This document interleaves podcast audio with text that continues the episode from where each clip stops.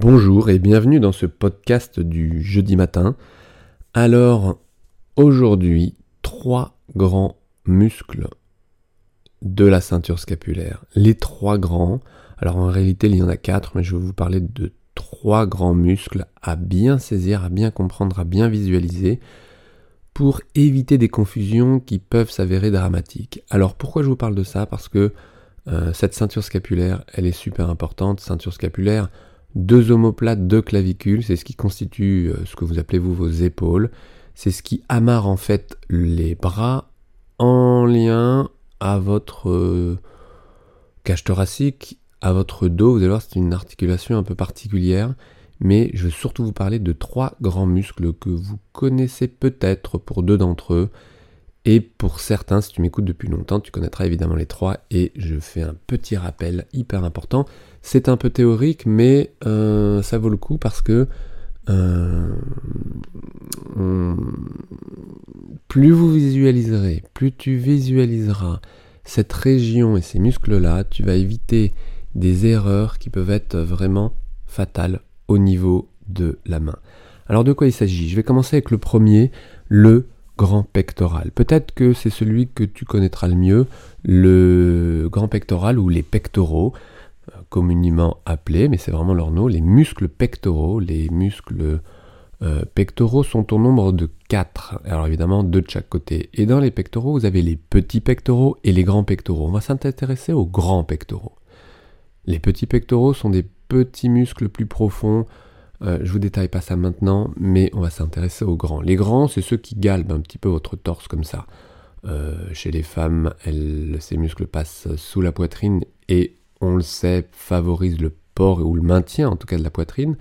Et chez les hommes, écoutez, ça dessine euh, le torse de l'homme. Ils sont très développés en musculation. Chez les musiciens, ils sont pas hyper importants. À quoi sert le grand pectoral? Si vous levez votre bras euh, à l'horizontale et que euh, vous le ramenez euh, devant vous, pour ceux qui connaissent le cercle de coude, on l'utilise un petit peu, mais entendez, écoutez bien. Si vous mettez votre bras à l'horizontale et que vous voulez rapprocher vos deux mains l'une de l'autre à l'horizontale, ce sont les grands pectoraux que vous utilisez. Si par exemple vous faites vous mettez vos mains jointes devant vous, tous les bras à l'horizontale, et que vous poussez les mains contre les unes contre les autres, eh bien vous sentez votre poitrine se contracter, vous sentez les grands pectoraux se contracter. Ces muscles-là sont donc euh, abducteurs, adducteurs horizontaux, c'est-à-dire qu'ils ramènent vraiment les bras vers le centre du corps à l'horizontale. vous pouvez mettre votre main sous l'aisselle en amont, et vous pincez euh, le haut de votre poitrine et vous sentez que si vous rapprochez les mains, ces muscles-là se contractent. C'est donc euh, des muscles qui vous permettent vraiment, euh, par exemple au piano, de revenir avec une main droite de l'extérieur ou avec les deux mains de l'extérieur vers le centre du clavier. Voilà, les pectoraux font ce mouvement-là. il n'y a pas besoin d'une grande force à déployer pour faire ce mouvement. C'est également sur l'archer quand vous faites les poussées. Pousser-tirer, quand vous poussez, c'est la main qui va qui ramène l'archer de la pointe au talon. Encore une fois, de manière euh, assez euh, délicate, évidemment, on n'a pas besoin de grands pectoraux surdéveloppés ou très très euh, gonflés pour jouer d'un instrument. Donc, ces grands pectoraux, c'est le premier groupe musculaire décrit. Le deuxième, je vais vous parler des grands dorsaux. Ils sont peut-être un peu moins clairs visuellement, mais en tous les cas, vous en avez peut-être déjà entendu parler, les grands dorsaux. Ce sont des muscles qui, eux, favorisent l'abaissement du bras. Alors attention, ce n'est pas euh, la chute du bras, si vous montez le bras euh, à l'horizontale ou le bras à la, verticale, tout là-haut, si vous laissez tomber votre bras, c'est passif, c'est la gravité qui s'en charge, il n'y a pas de contraction du grand dorsal particulièrement. Mais si vous devez vous tracter, vous attrapez une barre au-dessus de vous et vous voulez vous tracter, vous allez sentir tout de suite que ce sont ces muscles qui vont favoriser le fait de baisser le bras ou euh, de baisser les bras ou de, euh, de tracter votre buste vers la barre. Et ce muscle est super utilisé quand vous percutez avec puissance votre piano vers le bas, ou les batteurs, mais également les musiciens archers. Et c'est un muscle un peu traître. Pour quelle raison? C'est que ce muscle, s'il abaisse le bras vers le bas avec puissance, donc si vous voulez mettre de l'appui de votre archer dans vos cordes, très confondu, très souvent confondu chez les violoncellistes en tous les cas, eh bien ce muscle favorise, s'il est mal utilisé, en tous les cas si la ceinture scapulaire n'est pas amarrée, si l'omoplate n'est pas amarrée, eh bien il favorise la descente de l'omoplate. Et ça on sait que c'est pas terrible. Pour ça je vais vous euh, euh, décrire une euh, loi, mais j'en reparlerai un peu plus tard, probablement demain, je ne sais pas, la loi euh, que Fry, un physiologiste australien, a décrit, j'en parle également souvent, c'est pour libérer l'extrémité d'un membre, par exemple, on parle du membre supérieur ou donc de la main, pour libérer la main, il faut reporter à la racine, c'est-à-dire au niveau des épaules, de cette fameuse ceinture scapulaire, tonicité et stabilité. Pour libérer l'extrémité, il faut reporter à la racine de la stabilité, de l'intensité, du tonus musculaire qui va stabiliser cette racine et qui va libérer l'extrémité.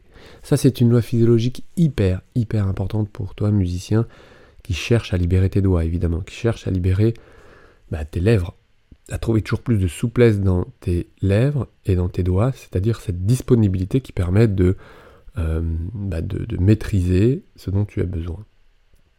Et donc, cette euh, loi physiologique euh, est importante et en quoi euh, les trois grands muscles de la ceinture scapulaire, en fait, il y en a quatre. Hein. En fait, il y en a quatre. C'est les, le quatrième, c'est le grand rond. Il y a le petit rond et le grand rond comme les pectoraux. Il y a les grands pectoraux, les petits pectoraux. Mais là, l'idée, c'était pas de vous montrer, parce que là, je suis en audio, et c'était pas de vous montrer. J'ai fait une formation d'ailleurs sur l'anatomie, l'anatomie de l'épaule tout ça est décrit et, décrit et, bien décrit et surtout est présenté euh, euh, avec un logiciel 3D donc pour apprendre c'est ce qu'il y a de mieux. Pour visualiser dans l'espace c'est ce qu'il y a de mieux.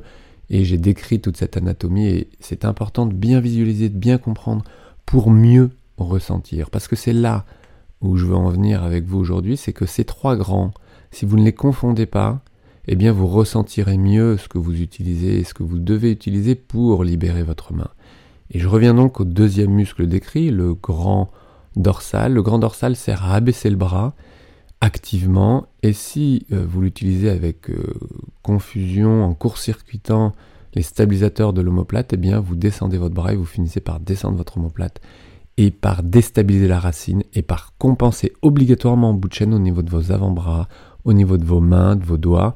Et ça, c'est grave. Et j'ose dire grave parce qu'un musicien qui euh, ne peut plus jouer par douleur ou par désorganisation, par dysfonctionnement, vous savez comme dans la dystonie de fonction, une déprogrammation non douloureuse, mais euh, voilà, euh, très douloureuse mentalement, eh bien, un musicien qui ne peut plus jouer, eh bien, c'est grave.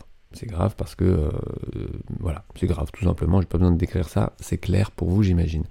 Et donc, ce grand dorsal, il doit être absolument différencié d'un troisième grand qui est le grand dentelé, surtout qui se trouve au même endroit, c'est-à-dire sur la face, euh, sur votre tronc, sur la face latérale de votre tronc, sous les selles. Et le grand dentelé sert à quoi? C'est une nappe musculaire, il est plus profond que le grand dorsal, il est juste en dessous. C'est une nappe musculaire qui euh, stabilise l'omoplate contre la cage thoracique et plus précisément qui amène l'omoplate légèrement vers l'avant et vers le haut. En tous les cas, c'est dans ces deux directions-là que euh, j'aime proposer le plaquage de l'omoplate pour justement stabiliser cette omoplate, stabiliser euh, l'épaule, on va dire, et libérer le bras pour libérer les doigts. Donc il est hyper important.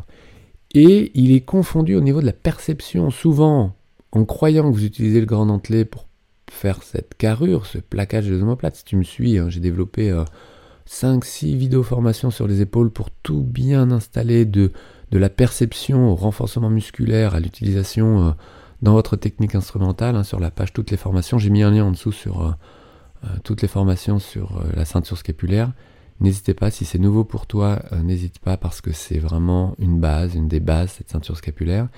Eh bien, ce grand dentelé, il n'est pas facile à sentir, on sent surtout les perceptions des conséquences de la bonne utilisation de ce grand dentelé. Par contre, ce que vous pouvez sentir facilement, si vous mettez votre euh, un coussin par exemple entre votre bras et votre, et votre tronc et votre buste, donc euh, sous le bras, si vous mettez un coussin sous le bras et que vous écrasez le coussin avec votre euh, bras contre le buste, eh bien vous sentez le, grand dorsal qui, qui a ce rôle-là de baisser le bras.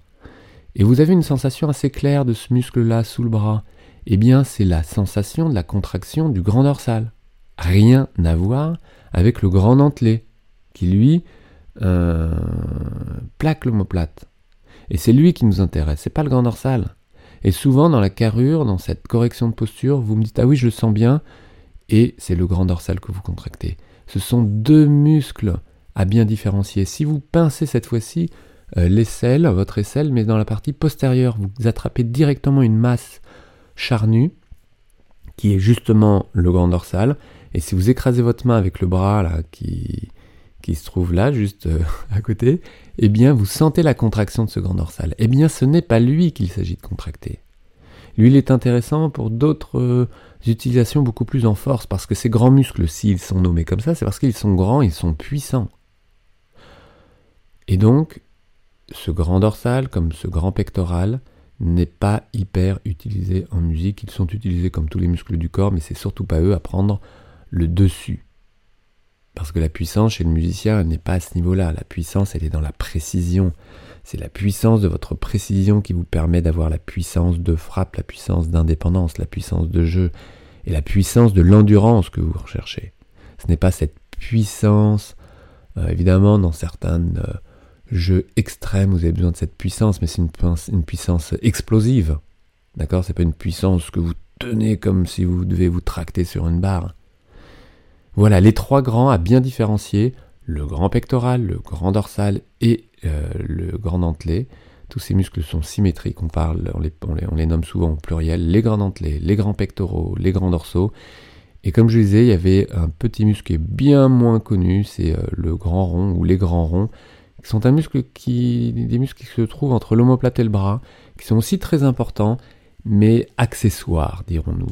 Tous ces muscles sont décrits dans une vidéo formation sur l'anatomie de l'épaule. Je vous la conseille ainsi euh, euh, si, si, si, vous ne l'avez pas encore vu. Euh, je propose aujourd'hui un accès à cette formation à 50%. N'hésitez pas, là jusqu'à la fin de la semaine, n'hésitez pas à regarder au moins la vidéo de présentation. Je vous ai mis un lien juste en dessous. Une formation théorique mais qui vous sert à visualiser clairement votre anatomie pour mieux l'utiliser. Visualiser pour mieux sentir, pour mieux ressentir, pour mieux utiliser votre euh, corps en général. L'anatomie de l'épaule, tout sur l'anatomie de l'épaule, une anatomie descriptive. Regardez juste le lien, déjà vous aurez une idée très claire sur cette vidéo formation. En attendant, ressentir pour mieux utiliser votre corps, votre technique, visualiser pour mieux ressentir, pour mieux utiliser, c'est quelque chose que je vous prépare, je suis en train d'enregistrer ça, je m'amuse vraiment. C'est une formation qui va être euh, présentée ce week-end, là, dès qu'elle sera prête, en tous les cas, qui, euh, qui est une des bases, qui sera pratiquement la base de toutes les autres vidéos formations que j'ai présentées, à peu près 70 euh, aujourd'hui, plus de 70 vidéos formations. Et pourquoi je la mettrai tellement en avant, c'est que c'est la base. Si vous ne ressentez pas clairement, si vous ne visualisez pas ce que vous voulez ressentir, bah, ça va être compliqué bah, de trouver ces nouveaux équilibres qui vous donnent toujours plus de précision, d'endurance, de puissance, de stabilité d'indépendance. Vous savez toutes les qualités que vous demandez et que vous exigez à vos mains ou à vos lèvres. Donc cette euh, visualisation pour mieux ressentir, c'est une base. Je vous en reparle demain parce que j'ai axé euh, la semaine là-dessus tellement ce sujet est important. Je vous souhaite une belle journée, de belles sensations. Euh, visualisez un peu ces trois muscles, regardez un petit peu la vidéo ci-dessous et je vous retrouve demain pour continuer Ciao demain.